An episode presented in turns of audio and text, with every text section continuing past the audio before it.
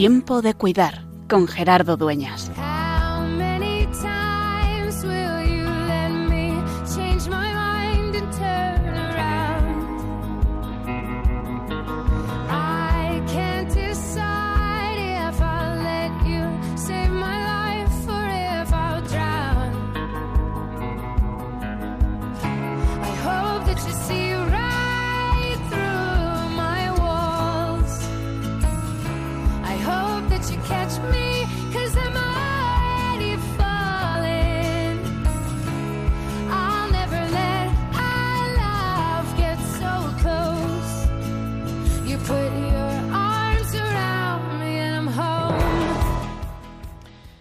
Sabes, cada semana queremos recordarnos en Radio María cada martes que es tiempo de cuidar. Y también en verano estamos aprendiendo a cuidar, pero aprendiendo a cuidar de un modo distinto y es echando la mirada a nuestras raíces. A veces pensamos que nosotros hemos descubierto todo, que detrás de nosotros todos van a hacer lo que nosotros hicimos y que antes nadie ha hecho lo que nosotros estamos aprendiendo a hacer. Y sin embargo, en nuestra fe, por supuesto, pero también en nuestra manera de cuidar, hay grandes santos que nos han enseñado, que han empeñado su vida, que han hecho vida el mensaje del Evangelio en su momento. Y por eso, durante este verano, queremos volver la mirada atrás, para reconocer cuáles son las raíces que nos sostienen, qué es aquello que da sentido a nuestra vida, qué es lo que nos alimenta. Ese es el sentido de mirar atrás, de aprender de estos grandes de la pastoral de la salud, de estos grandes intercesores que nos enseñan a vivir. Ellos tuvieron la destreza o la gracia o la capacidad de hacer contemporáneo el Evangelio en su momento. Vivieron tiempos difíciles, cuáles no lo son, y fueron capaces de vivir el Evangelio de una forma nueva. Por eso fundaron, por eso iniciaron, y por eso, pasados los siglos, nos siguen inspirando.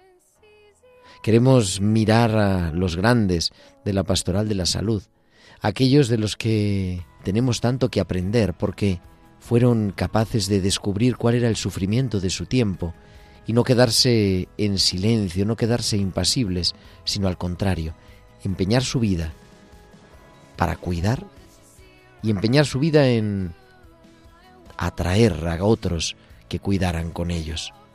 Ese es el camino del Evangelio y que la historia nos dice que llevaban razón.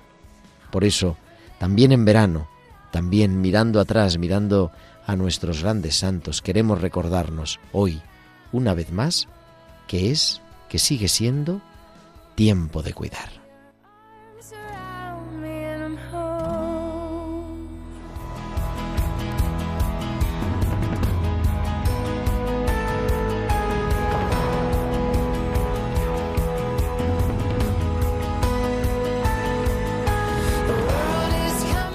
Muy buenas tardes, queridos amigos de Radio María, y bienvenidos a este Tiempo de Cuidar, este nuevo programa de Tiempo de Cuidar que emitimos en este verano del 2023 y que nos queremos acercar a ti donde estés, si estás disfrutando de unos días de vacaciones, quizá fuera y quizá nos escuchas con más calma, o quizá tienes que estar trabajando en tu ciudad, o quizá estás sufriendo ahora la enfermedad y me escuchas desde el hospital, desde la residencia.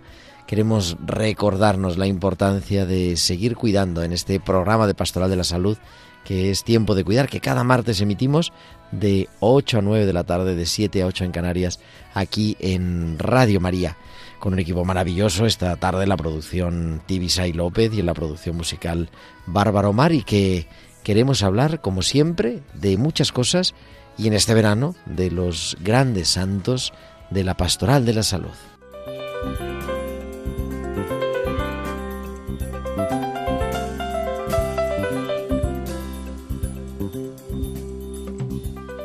Y hoy tenemos que hablar de dos, casi decíamos dos por uno, porque van naturalmente juntos, son San Vicente de Paul y Santa Luisa de Marillac, y para eso vamos a tener a una invitada muy especial que te voy a presentar dentro de unos momentos, Sor Ángeles Infante, hija de la Caridad, que nos va a acercar a la historia de estos grandes santos y también a la realidad, a la actualidad, a la realidad de hoy de las obras por ellos fundadas. Así que vamos a hablar con ellos, eh, con ella en un momento, sobre San Vicente de Paul y Santa Luisa de Marillac. Aquí, como siempre, esperamos vuestros comentarios, vuestros mensajes en nuestro correo electrónico, tiempo de cuidar arroba radiomaria.es, tiempo de cuidar arroba radiomaria.es y nos puedes seguir también en las redes sociales. En Facebook somos Radio María España y en Twitter arroba Radio María España. Y podéis publicar en Twitter vuestros comentarios con el hashtag almohadilla tiempo de cuidar y además nos podéis enviar vuestros mensajes de WhatsApp a nuestro número del estudio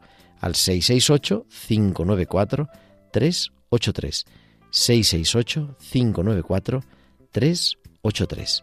Pues ya tenemos todo preparado, vamos a viajar ahora hasta San Sebastián y a recordar una de las pinceladas que en este curso nos traía nuestra Valcisa, nuestra querida Valcisa, que cada semana nos ha acompañado con sus hospitales con alma.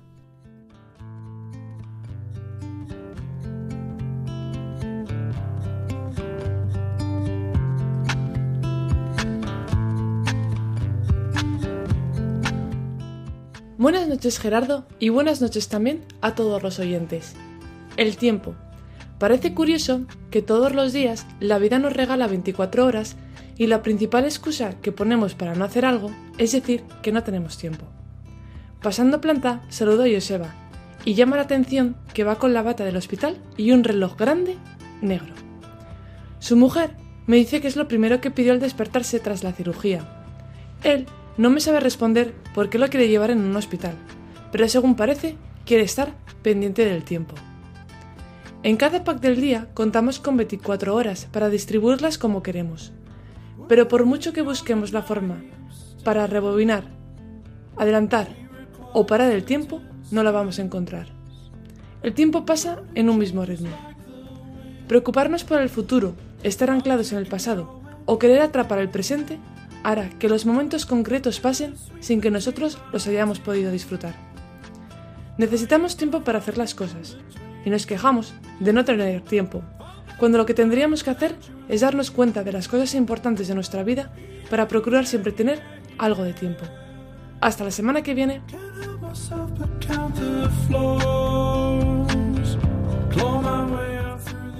Recordando los hospitales con alma que cada semana nos trae Valcisa, aquí a tiempo de cuidar en este tiempo de cuidar especial del verano, especial hoy, en este martes, con Vicente de Paul y Luisa de Marillac.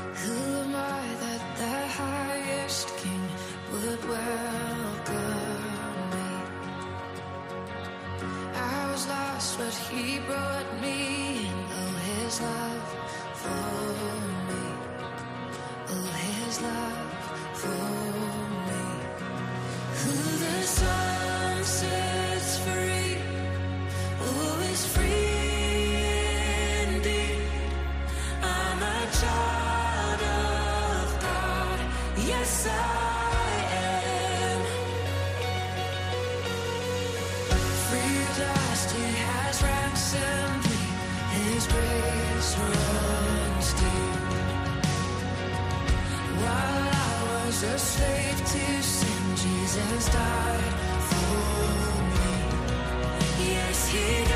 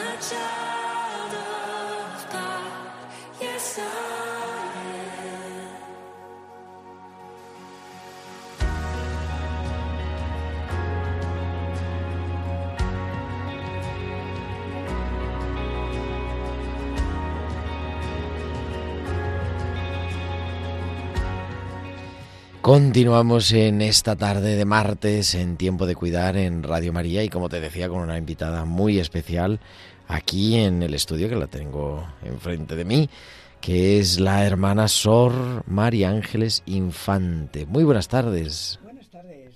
Y muchísimas gracias por acercarte hasta aquí, hasta los estudios de Radio María. Siempre con mucho gusto.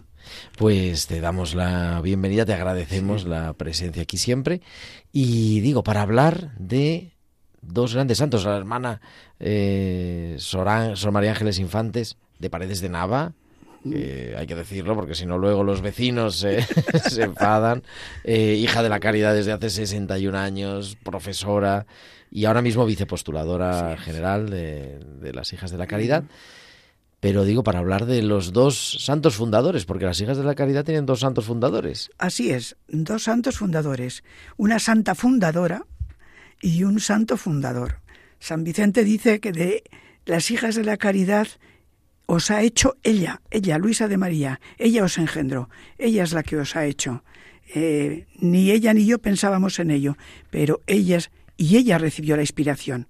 Este año estamos celebrando el 400 aniversario de la luz de Pentecostés, que es la inspiración que ella recibe de y la visión de fundar la compañía de las hijas de la caridad, como algo nuevo en la Iglesia, algo que no se conocía. Ella, en el año 1623, era una mujer casada. Tenía en 1623 32 años. Un marido, Antonio Legra, y un hijo. Un hijo adolescente, eh, un poquito rebelde, eh, un hijo casi posmoderno para aquella época, con muchos conflictos de, de convivencia, de eh, tenacidad y constancia en el estudio. tuvo muchos problemas con él, Santa Luisa. Bueno, pues en esta situación ella había querido ser religiosa y había hecho voto de ser religiosa capuchina, pero el director, el confesor, Honorato de Champigny, le orientó hacia el matrimonio. Dios tiene otros designios sobre usted. Olvídese de ser capuchina.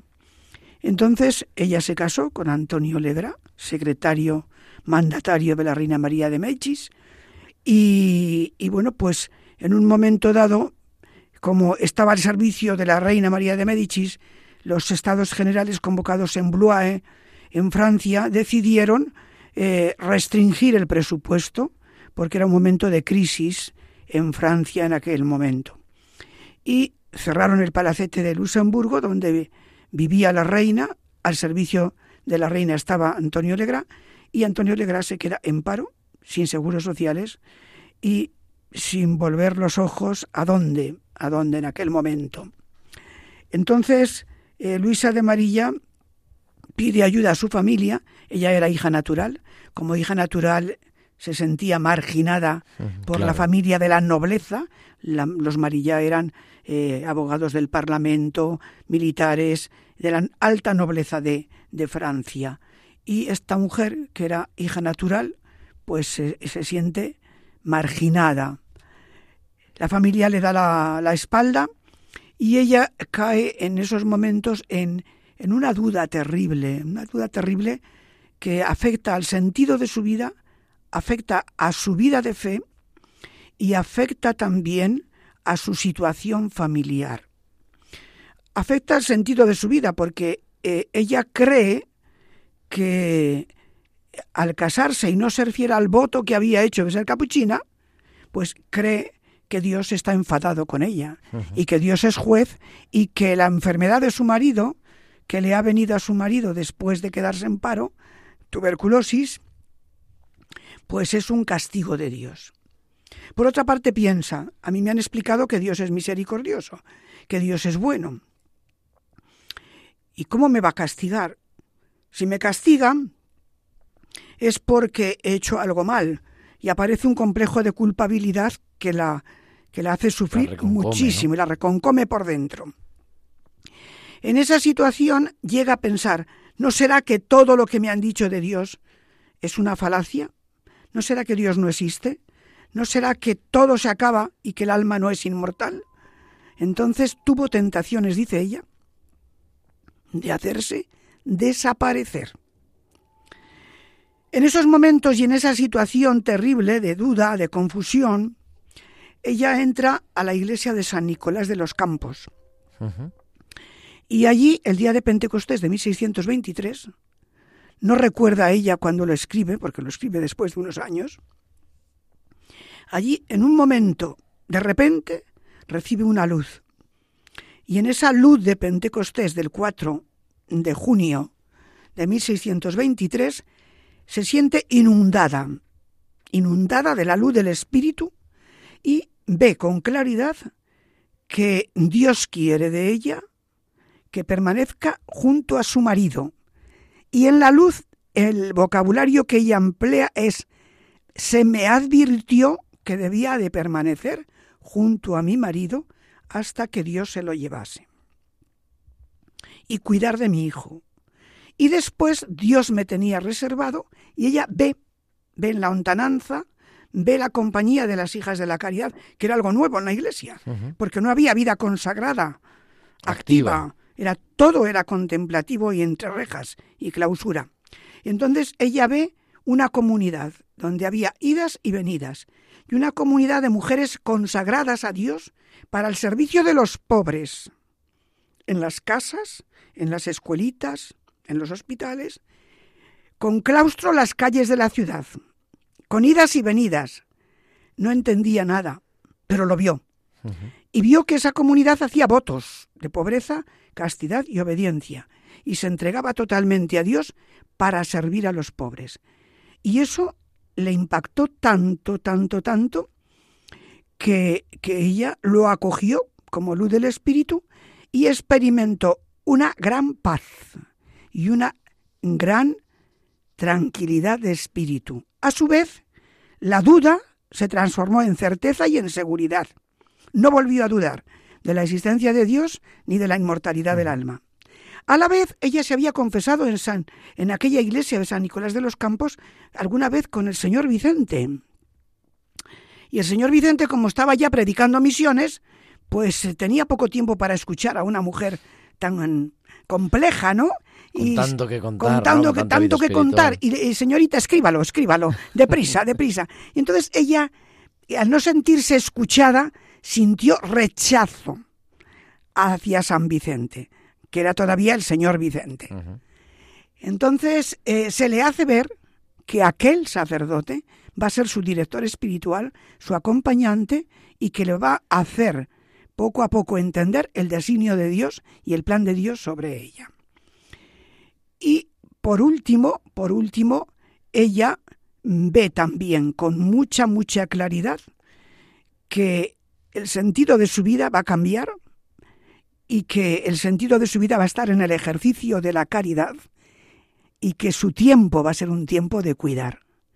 De cuidar a los galeotes, empieza con los galeotes, eh, con los, más abandonados de entonces, tiempo de cuidar en el hospital, en el Hotel Dieu, en París, tiempo de cuidar en las cofradías de las parroquias. Y tiempo de cuidar en las cofradías rurales parroquiales que San Vicente había fundado cuando predicaba las misiones. Y bueno, pues este año estamos celebrando el 400 aniversario de aquella iluminación y visión, de aquella luz de Pentecostés que ella describe con toda eh, certeza y con todo detalle, y que cambió su vida. Claro, tienen que pasar los años, porque ella estaba casada y queda viuda queda viuda unos años más adelante. Eh, las luces de 1623 y ella queda viuda el 21 de diciembre de 1625. Muere su marido a consecuencia de la tuberculosis, la falta de medicinas, eh, lo pasó mal económicamente. Eh, en los últimos años de la enfermedad del marido fueron duros para Luisa de María sí, pero lo llevó con paciencia. La luz de Pentecostés fue para ella una fuente de paciencia y de paz. ¿Y entonces cómo convence a San Vicente? ¿Cómo convence a San Vicente? San Vicente, eh, mm, cuando lee la luz de Pentecostés, pues descubre en ella algo que él no comprende, pero que respeta, que acoge y que va a ir descubriendo poco a poco el plan de Dios. La acoge como dirigida espiritual y la va a poner en contacto con otras dos mujeres que él dirige, que son Isabel Difey y María Guerén, que también había quedado viuda. Y va a crear un pequeño círculo de tres mujeres dedicadas a la caridad. Entonces, eh, él no podía establecer cofradías de la caridad en París, porque él estaba dedicado a predicar misiones en los campos. Misiones populares. Misiones populares solo en los campos, pero no en París. Pero en París va a ser Luisa de Marillac la que en su parroquia San Nicolás de Chardonnet, con estas otras dos mujeres y con el párroco que no lo aceptó muy bien, pero el vicario que era jesuita sí que la comprendió y formaron una pequeña cofradía de cuatro mujeres y empezaron, San Vicente les orienta, ya era San Vicente capellán general de galeras, le orienta hacia los galeotes que están en la Tournelle, en, en, una torre junto al Sena, filtrándose la humedad, mm, desnudos, tratados como bestias, dice San Vicente. Y va a dedicar a estas mujeres a que los visiten y, a vestirles, a hacer ropa interior, camisas, calzoncillos para estos hombres que todos estaban cumpliendo una condena. Todos eran maleantes, todos eran tenían delitos de sangre, muchos de ellos. Y esta va a ser su primer tiempo de cuidar, su visita a estos hombres y eh, hacer eh, ropa para que se sientan vestidos con dignidad. El vestido es la primera señal de dignidad. Ese, claro, es estar verdaderamente fuera de su época. Ahora no suena como muy natural, pero claro, que unas mujeres que entraran a una cárcel de hombres, eso ya era en sí, mismo. Efectivamente, era fuera de ya, todo. Ya, alarmante. Y ella seguía con aquella luz de Pentecostés. Esa luz de Pentecostés le acompañó toda la vida, toda la vida siempre que llegaba tenía una devoción especial a Pentecostés. Ella hacía ejercicios dos veces al año. Hacía ejercicios espirituales en Adviento para prepararse para la fiesta de Navidad y contemplar el misterio de la Encarnación. Había sido madre, ha tenido un hijo, entonces ella comprende muy bien el misterio de la Encarnación, lo medita mucho, mucho, y, comprende que Cristo se encarna en los pobres y que el pobre es imagen de Cristo y que la espiritualidad de la encarnación es una fuente de caridad y de servicio. Y por otra parte, hace ejercicios espirituales siempre desde la ascensión hasta Pentecostés, rememorando y recordando este Pentecostés de 1623. Ella va a tener siempre una devoción especial en 1642 va a tener otra visión, eh, pero, pero de, la, de, la, acción del espíritu que quiere la conservación de la compañía. ¿Por qué? Porque en 1642 ella ya tenía una reunión con las damas de la alta alcurnia de la sociedad, las grandes damas de París, del Hospital General. Y entonces esas grandes damas se reunían con San Vicente y con Santa Luisa. Esas damas eran las que muchas de ellas daban el dinero para las fundaciones que atendían las hijas de la caridad. Se va a celebrar la víspera de Pentecostés de 1642 la reunión y una hermana de las más antiguas entra y le dice a Santa Luisa, he oído crujir una viga y he oído la madera vieja crujir, como crujen en mi pueblo. Yo creo que debían cambiar ustedes de habitación. Y Santa Luisa lo primero que pensó es que inoportuna. Hubiésemos hecho cualquiera lo mismo, ¿no? Claro, claro. Pero, ¿y si la hermana tiene razón? Pensó después. Entonces salió y les dijo a las señoras, mientras viene el señor Vicente vamos a cambiarnos de habitación, porque parece que aquí no estamos muy seguros. Se cambian de habitación e inmediatamente cae el piso. Se derrumba todo. Y eso lo percibe ella como una llamada del Espíritu Santo a que quiere la conservación de la compañía en la historia y en la iglesia. Entonces, para ella, Pentecostés va a estar siempre marcado por la luz de Pentecostés y por la luz del Espíritu que actúa en los acontecimientos de la vida. ¿Cómo es fundar una realidad nueva? Porque claro, decías, la es verdad que ya había congregaciones masculinas, órdenes masculinas activas, ya no solamente eh, contemplativas, pero la vida religiosa femenina seguía siendo exclusivamente contemplativa. ¿Cómo, en fin, se siente apoyada o no en esta fundación Mm, de las hijas Yo de la creo Caridad? que San- Santa Luisa y San Vicente, pero ahí Santa Luisa es la que lleva los papeles, se los presenta al procurador general. San Vicente es el que presenta la petición al arzobispo de París en el año 1645. La compañía se reúne y se funda eh, como Luisa de María como fundadora, formadora, organizadora, eh, directora porque gobierna ella. Eh, y San Vicente es el maestro espiritual, es el, el director espiritual, el que asesora, pero espiritualmente. ¿Cómo lo hacen? Sin aprobar por la Iglesia nada. Todo es carisma, todo queda oculto y todo es fuerza del Espíritu en el silencio. Pero se ve, es que lo que hacen las hermanas se ve. Y entonces, eh, en el mismo nombre nuestro aparecen tres momentos. En el primer momento, las primeras hermanas son llamadas las chicas de la señorita. Porque claro, la señorita Legras es la que las forma, es la que las manda a las parroquias, es, las- es la que... Entonces son las chicas de la señorita, primer nombre. Segundo nombre, eh, como iban a las cofradías de la caridad parroquiales de París y de los pueblos, las chicas de la caridad, de las cofradías de la caridad parroquial, que es, hoy diríamos de Cáritas, ¿no? Mm, sí, claro, es, es- claro, claro. es- es, eh, los promotores de la Caritas parroquial. Y tercer nombre, viendo lo que hacían, el pueblo les pone el nombre de hijas de la caridad.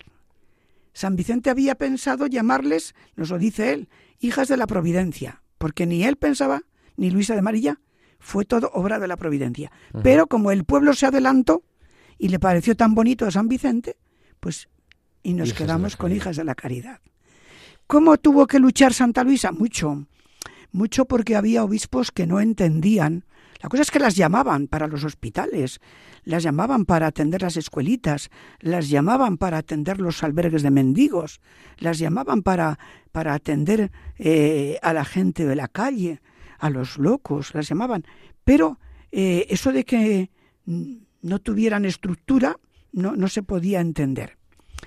Eh, ¿Por qué no se pide la aprobación de la compañía hasta 1645? Porque eh, estaban en Angers, una diócesis, estaban en Nantes, otra diócesis, distinta a París. Y, y- y bueno, y, y el único que las aprueba es el arzobispo de París. Y nadie discute a San Vicente nada. O sea, es un poco, ahí también se ve la mano de la providencia. Pero eh, legalmente, el procurador del Parlamento, Blas Melián, que era el que tenía que registrar las cartas patentes del rey y la aprobación del obispo, pues legalmente no existía ningún precedente. Como no hay ningún precedente, el secretario del Parlamento No lo aprueba. no lo aprueba y se quedan ahí los papeles, se quedan ahí, se quedan ahí y hasta 1655, que tiene que venir una segunda aprobación de Roma, bueno, pues eso ya eh, eh, consiguió que el registro eh, en el Parlamento se hiciese poco después, en 1657. Cuando ya eran un montón de... Cuando ya eran un montón de hermanas, ya había casi 200. Efectivamente. Sabemos que el, Eh, pero el la espíritu les acompañaba. La paciencia de Santa Luisa, la prudencia, la astucia, porque ya sabe, cuando va a visitar a Blas Meliani, va a visitar a los políticos que no acaban de dar su permiso, el obispo, todo eso, van con mucho tacto, con mucho tacto, mucha prudencia, y no fue fácil, no fue fácil introducir la compañía en la iglesia como es. Estamos hablando en esta tarde en Radio María con Sor Ángeles Infante, hija de la Caridad, que nos está hablando de los inicios de Santa Luisa de Marillac y, de cómo nace las hijas de la caridad. Y nada, te pedimos que te quedes un ratito más con nosotros y nos hables también ahora un poquito del presente, Sor Ángeles. Muy bien, con mucho gusto.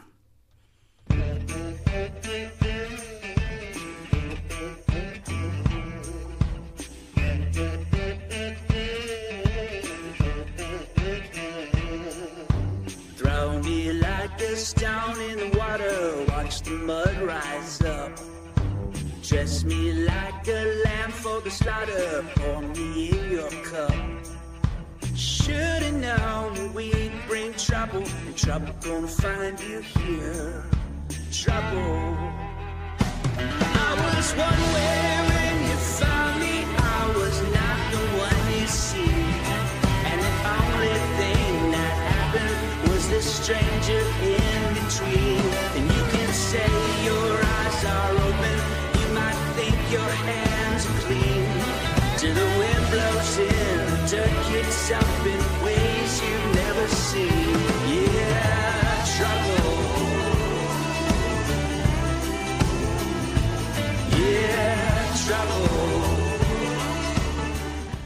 Continuamos en esta tarde de martes en Radio María en Tiempo de Cuidar, eh, hablando de San Vicente de Paul y Santa Luisa de Marillac con Sor Ángeles Infante y con mucho que contar porque vemos que los inicios fueron tremendos, Sor Ángeles, pero luego, en fin, España en concreto, yo siempre digo, no, no se entendería la sanidad actual en España hoy, en el siglo XXI, si las hijas de la caridad. Efectivamente, en España, desde eh, la llegada de las hijas de la caridad acaece en el año 1790, el 26 de mayo. Antes tuvimos en España un gran rey, Carlos III.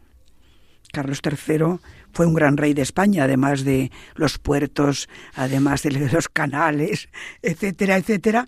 Fue el quiso, venía, venía, había sido virrey en Nápoles y en Nápoles había organizado una ley general de beneficencia. En Nápoles había muchos mendigos, había mucha gente de calle y entonces él, él organizó en Nápoles, yo lo he visto, el gran palacio de los pobres.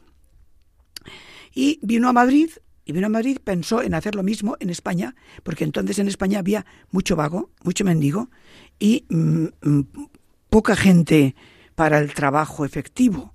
Eh, él va a construir, eh, eso lo hemos estudiado en historia, ¿verdad? Cómo construye los canales, el canal de Castilla, pues con, personajes de este tipo, ¿no? Eh, obligándoles a trabajar. Bueno, pues él tiene la idea cuando llega a España, Carlos III, estamos en el siglo XVIII, de eh, mejorar España, de cambiar España mejorando la beneficencia y de hacer una gran ley de beneficencia como había hecho en Nápoles. Uh -huh. Entonces llama a Hijas de la Caridad, escribe a los superiores generales de París pidiendo que vengan Hijas de la Caridad como ya en Francia estaba la beneficencia muy bien organizada en el siglo XVIII y él quiere para España algo similar y algo similar a lo que ha hecho en Italia, en Nápoles. Pero le contestan que no hay hermanas en Francia que sepan español y que puedan venir a España. Que busquen chicas que quieran ser hijas de la caridad, que estén dispuestas a irse a Francia y formarse allí y después venir a fundar. Bueno, pues así lo hicieron. Ya había paules en España. Uh -huh. Padres paules había desde 1704, sobre todo en Cataluña. Estaban en Cataluña, en Baleares, en Badajoz. Y bueno, pues eh, el mm, superior español, llamado visitador de los paules de España, Fernando Noalar, eh, va a buscar postulantes, va a buscar candidatas. Y se va a encontrar con cuatro chicas jóvenes catalanas y dos aragonesas que están dispuestas, que saben leer, que saben escribir, que tienen buena cultura, son hijas de la burguesía y de la nobleza, uh -huh. y entonces están dispuestas a irse a Francia. Él las va a acompañar hasta Narbona, en Narbona van a aprender francés y van a conocer la compañía en el Hospital General de Narbona y en el, eh, la Casa Misericordia de Narbona. Entonces allí van a estar seis meses y de allí van a pasar a París, allí hacen el noviciado, seminario, y allí se van a quedar destinadas en los alrededores de París para formarse más y mejor en las obras. Van a estar ocho años.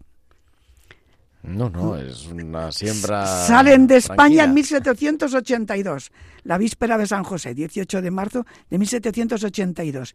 Y no van a volver hasta el año 1790, el 26 de mayo. O sea, están ocho años largos en Francia. ¿Y por qué vuelven? Vuelven porque está ya la Revolución Francesa. Y entonces Carlos IV, que es el rey que reina en España entonces, eh, quiere que todos, da una real orden, todos los súbditos españoles que están en Francia se tienen que a repatriar a España. Y, eh, claro, las eh, seis españolas eran jóvenes, muy jóvenes todas. Habían ido con 20, 21, Claro, tenían bueno, menos de 30. entonces eran jóvenes. Y para fundar en España, la superiora general, Sor Renata Dubois, piensa que es mejor que venga la asistenta general, que ya es mayor, pero que tiene conocimiento, que ha sido boticaria, que ha estado en hospitales, que ha estado en colegios, que tiene conocimiento de las obras de la compañía para poner en marcha la compañía en España. Se llamaba Sor Juana David. Y además conocía un poco de español porque ella era del Rosellón. Y el Rosellón había sido español y luego francés. Con lo cual ella conocía español. Entonces ella viene al frente de la compañía, entran por Barcelona. Con las seis, ¿no? O sea, Con las- las con siete. las cinco, ¿no? Hay una que no queda. Hay no una que no viene porque eh, habían salido seis. Tenían que volver seis porque el gobernador de Barcelona y el gobierno español, el embajador de España en Francia, dice que han salido seis, seis tienen que volver, ni una más. Entonces, Entonces hay una que permanece en Francia. hay una que se queda en Francia, es Antonio Andreu. Antonio Andreu muere en Fontainebleau, en Francia, y a cambio viene la asistenta general eh, que muere en Reus. ¿eh? Entonces están año y medio prácticamente en el Hospital de la Santa Cruz de Barcelona, lo ponen en marcha, lo organizan todo muy bien, pero allí había una junta de canónigos, de administradores, unos laicos y muchos clérigos que no entienden que las hijas de la caridad tengan que depender de los padres paules, que las hijas de la caridad tengan un gobierno propio. Ellos pretendían hacer una asociación catalana hospitalaria con las hijas de la caridad. Les piden las reglas para traducirlas. Traducen las reglas, las mandan traducir, pero a su estilo y las modifican y las cambian. Y les obligan a que acepten esas reglas. Las hermanas dicen, no, estas reglas no son las que hemos traído nosotros, queremos las auténticas y ya nos encargaremos nosotros de hacerlas traducir. Las hacen interrogatorios, entraron 18 postulantes enseguida, pero bueno, aquello fue tremendo. Y como los administradores de la Junta del hospital no cedían, entre ellos está el padre Juan Bonal, que luego funda con la madre Raffles las Hermanas de la Caridad de Santa Ana, cogiendo nuestras reglas. Pero bueno, así es la historia. Y una de las hermanas se queda al servicio de los administradores y también funda las, las Hermanas de la Cruz que se quedan en el Hospital de la Santa Cruz y que son muy poquitas ahora mismo. Bueno, pues eh, las que quedan se ven obligadas a salir del hospital para mantener su identidad, de la identidad de la compañía, lo que es la, la vocación, ¿no?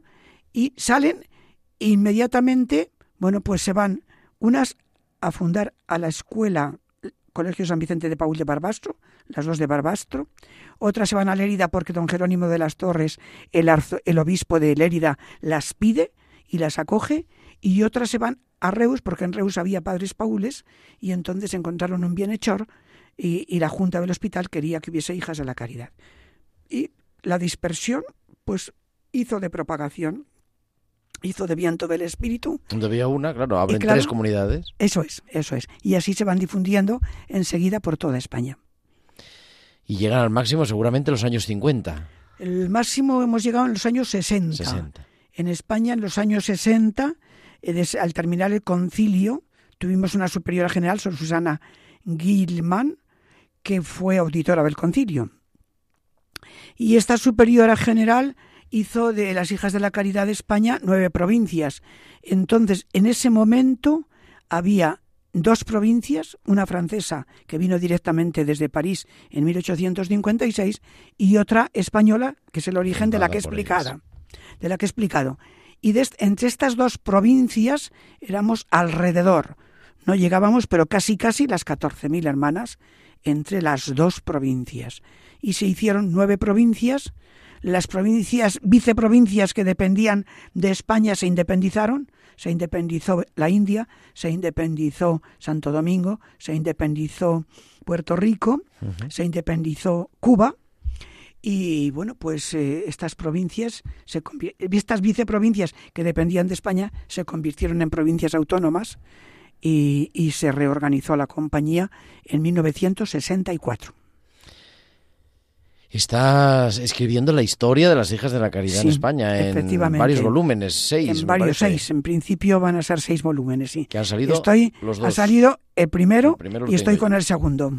Estoy con el Claro, por segundo. eso que esto es... Sí. eh, Sí. En fin, visto así, yo hemos sido herederos. Cuando yo llegué al hospital, al doctor Rodríguez Lafora, estuvieron las hermanas desde la inauguración, que además ha fallecido hace poco la primera superiora, Sí, Sor Sor Carmen. González Pantín. Eh, estaba reciente, porque yo llegué en el 2011 y habían ido las hermanas en el 2004.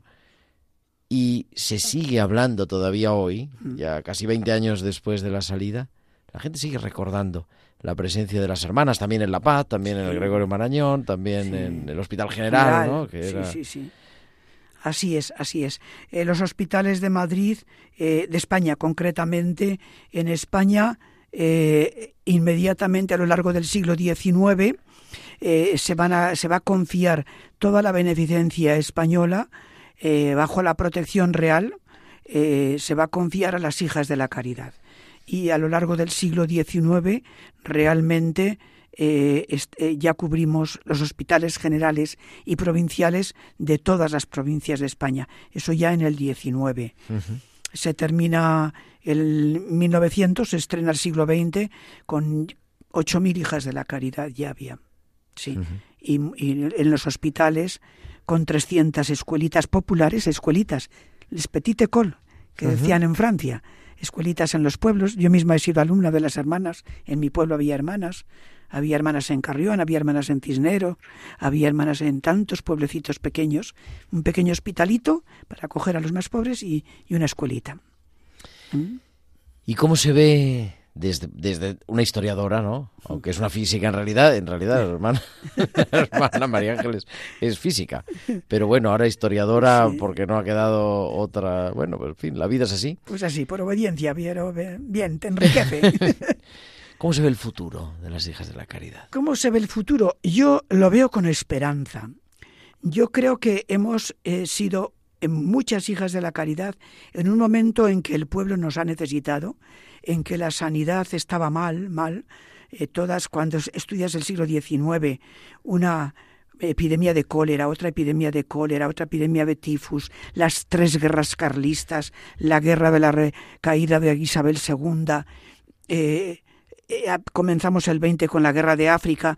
Entonces todo eso va a generar unas necesidades en el país y en la gente pobre y, en medio de, los soldados que mueren. ¿Cuántos murieron en el norte de África en el desastre de anual? Bueno, pues todo eso hace que las hermanas haya una necesidad grande, Dios suscita vocaciones y se afloran. Hoy todo eso, todo eso se ha socializado y, y, y se ha, mm, pues gracias a Dios, se ha profesionalizado de más forma independiente, ya no es una tarea específica de la Iglesia y ha desaparecido la beneficencia y se ha convertido en una profesión que ya no es beneficencia, que tiene su propia autonomía y que ya somos menos necesarias en esos campos. Y entonces yo creo que el número no eh, tenemos que vivir con esperanza. Eso es parte de la historia. La historia es muy rica, pero ahora vivimos otro momento. Otro momento donde las obras son más pequeñas, las obras son, eh, bueno, pues tenemos otro tipo de obras. En los hospitales son muy, no hay hermanas ya más que trabajando en el Niño Jesús y Y en poco La Paz, más. creo que hay y en en La Paz. Paz y en La Paz, efectivamente. Madrid, vamos. En Madrid, en Madrid. Eh, bueno, pues esta es la realidad, ¿no? Pero yo lo veo con mucha esperanza y pienso que, eh, bueno, pues es el momento que Dios quiere. No somos nosotras solas, la falta de vocaciones eh, de otros tiempos. Hemos cambiado de una sociedad de religiosidad como parte de la cultura social a una sociedad de agnosticismo, de indiferencia religiosa y muchas veces de ateísmo claro y definido. Y entonces en ese cultivo y en ese medio nos surgen vocaciones. Hay un discurso que del Papa Francisco del pasado 13 de abril a los miembros de la Asociación Religiosa de Institutos Sociosanitarios de Italia que trata un poco esto, no sé si lo, pudiste leer, ¿no? sí. Y dice, pregunta el Papa, ¿cuál es la tarea de las instituciones sanitarias de inspiración cristiana en un contexto como el italiano, dice, donde está presente un servicio nacional por su vocación universal? Dice, para responder a esta pregunta es necesario res- recuperar el carisma fundacional de la sanidad católica. Es necesario emprender caminos de discernimiento y hacer elecciones valientes, recordándonos que nuestra vocación es estar en la frontera de la necesidad. Yo creo que es interesante porque es verdad, lo que nosotros respondimos como iglesia era una nece- una necesidad social que hoy está cubierta, gracias a Dios. Sí, sí. Pero hoy, hoy hace falta una tarea de acompañamiento en los hospitales y de, y de evangelización y en los domicilios. ¿Cuántos ancianos están muriendo solos, solos, solos en las grandes ciudades? ¿Cuántos? Llevas la comunión, yo que estoy en, en la pastoral de la salud de la parroquia del Cristo de las Victorias, ¿no? Y, y llegas y no te abren, no te abren la puerta, no te llamas a un vecino, llamas a otro y, uy, pues es que hace poco tuvimos que llamar a la policía porque ya olía este señor, Emilio, que en paz descanse. ¿Cuánto tiempo llevaba fallecido? Pues por lo menos, por lo menos, eh, yo estuve con él, he pasado tres COVID y, y, y, los momentos de COVID no he podido llevar la comunión. Claro. claro. pero es, eso me pasó en el segundo COVID. Y, y, pues, pues seguramente que llevaba más de una semana, semana. Más de una semana. ¿Y cuántos están muriendo así? ¿Cuántos? Solos, solos, solos, solos. Y agradecen que lleves la comunión, que te sientes, que dialogues con ellos media hora. Y tan pronto se va, y tan pronto se va. Ay, por favor, que quedes un poquito más. Y, bueno, es importante, pues, y es importante sí. pedirlo. Yo creo que también Sí. decirle a los oyentes que nos escuchan, ¿no? Estamos en las parroquias, en todas las parroquias, Mm. deseando acompañar y a veces es complicado porque a veces no te abre la puerta. Sí, sí, sí, efectivamente. A veces tienen miedo a abrir. Eh, yo normalmente en las parroquias lo primero que pido es el teléfono. Entonces aviso por teléfono la víspera. Voy a ir sobre tal hora y ya para que, Para que eh, esté la sepan, cosa. sí, que ya está, que soy yo. ¿Qué le dirías después de 61 años de hija de la caridad a una joven que nos esté escuchando ahora, quién sabe, en mitad del verano, en la playa o, o donde sea, ¿no? Es una broma.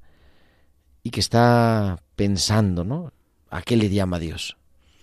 Pues mira, yo le diría que no tenga miedo y que dedicarse a Dios por entero en la vida para el servicio de los demás es siempre fuente de felicidad, si Dios te llama. Y si Dios te llama y te lo hace ver, no tengas miedo, merece la pena, vas a ser feliz. Vas a ser feliz, plenamente feliz, porque Cristo planifica tu vida, Cristo te llena y Cristo te va a dar una felicidad que es inconcebible fuera de Él. Sor María Ángeles Infante, hija de la caridad, muchísimas gracias y aquí tienes tu casa siempre. Muy bien. A la vuelta del verano nos volvemos a encontrar, yo creo, porque De- tenemos mucho que contar. De acuerdo. Gracias, muy buenas tardes. Muy bien, gracias.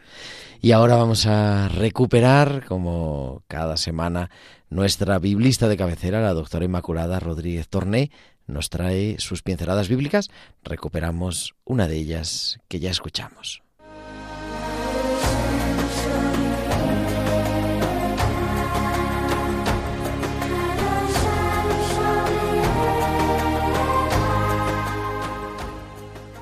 Buenas tardes, querido Gerardo y queridos amigos de Tiempo de Cuidar. La semana pasada dimos algunas pinceladas del milagro de la viuda de Naín.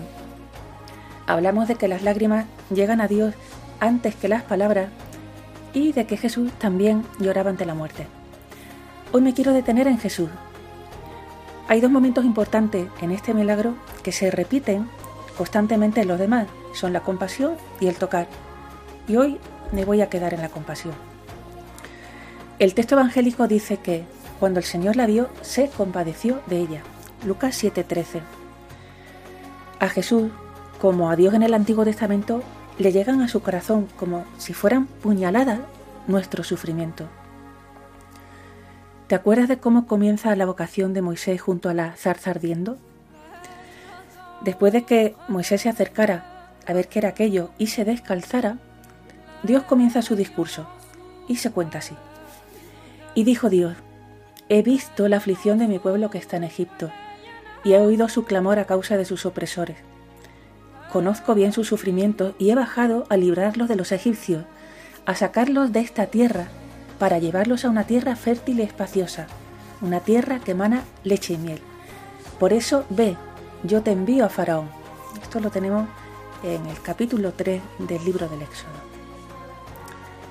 Fijad que dice Dios, he visto, he oído, conozco bien, he bajado. Ahí tenemos a Dios que se abre en canal contando detalladamente cómo le llegan los sufrimientos y las peticiones de auxilio de su pueblo.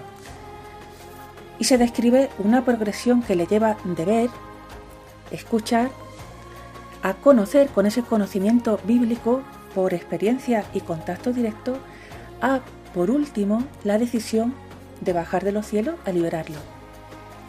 Y para ello escoge a Moisés, para esta misión. Vemos a un Dios al que le afectan y le duelen profundamente nuestros dolores, nuestras angustias y nuestras lágrimas. Pasando al Nuevo Testamento, encontramos a Jesús que, a semejanza de su Padre, es extremadamente sensible al dolor, a la enfermedad y la muerte.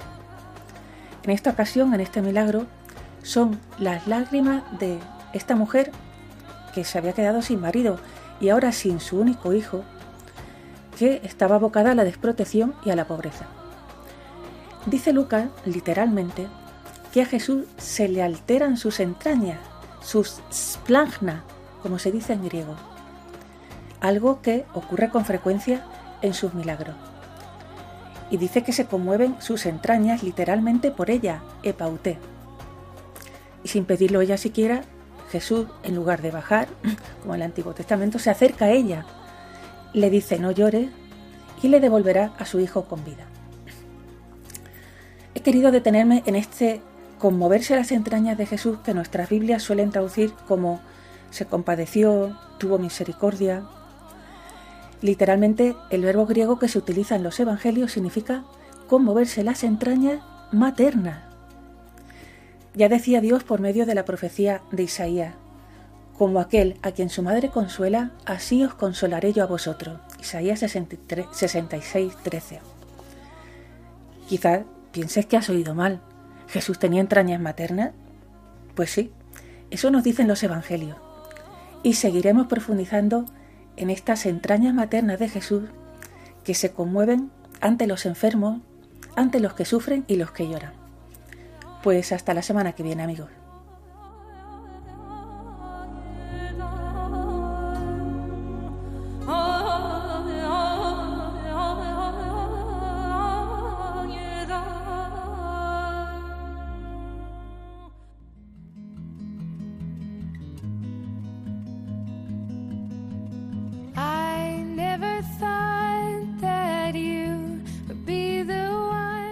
Pues llegamos ya al final de nuestro programa, pero volveremos la próxima semana. El próximo martes a las 8 de la tarde, a las 7 en Canarias, estaremos aquí como siempre en tiempo de cuidar. Que sigas disfrutando de este verano que Dios nos regala. Un abrazo de tu amigo el diácono Gerardo Dueñas.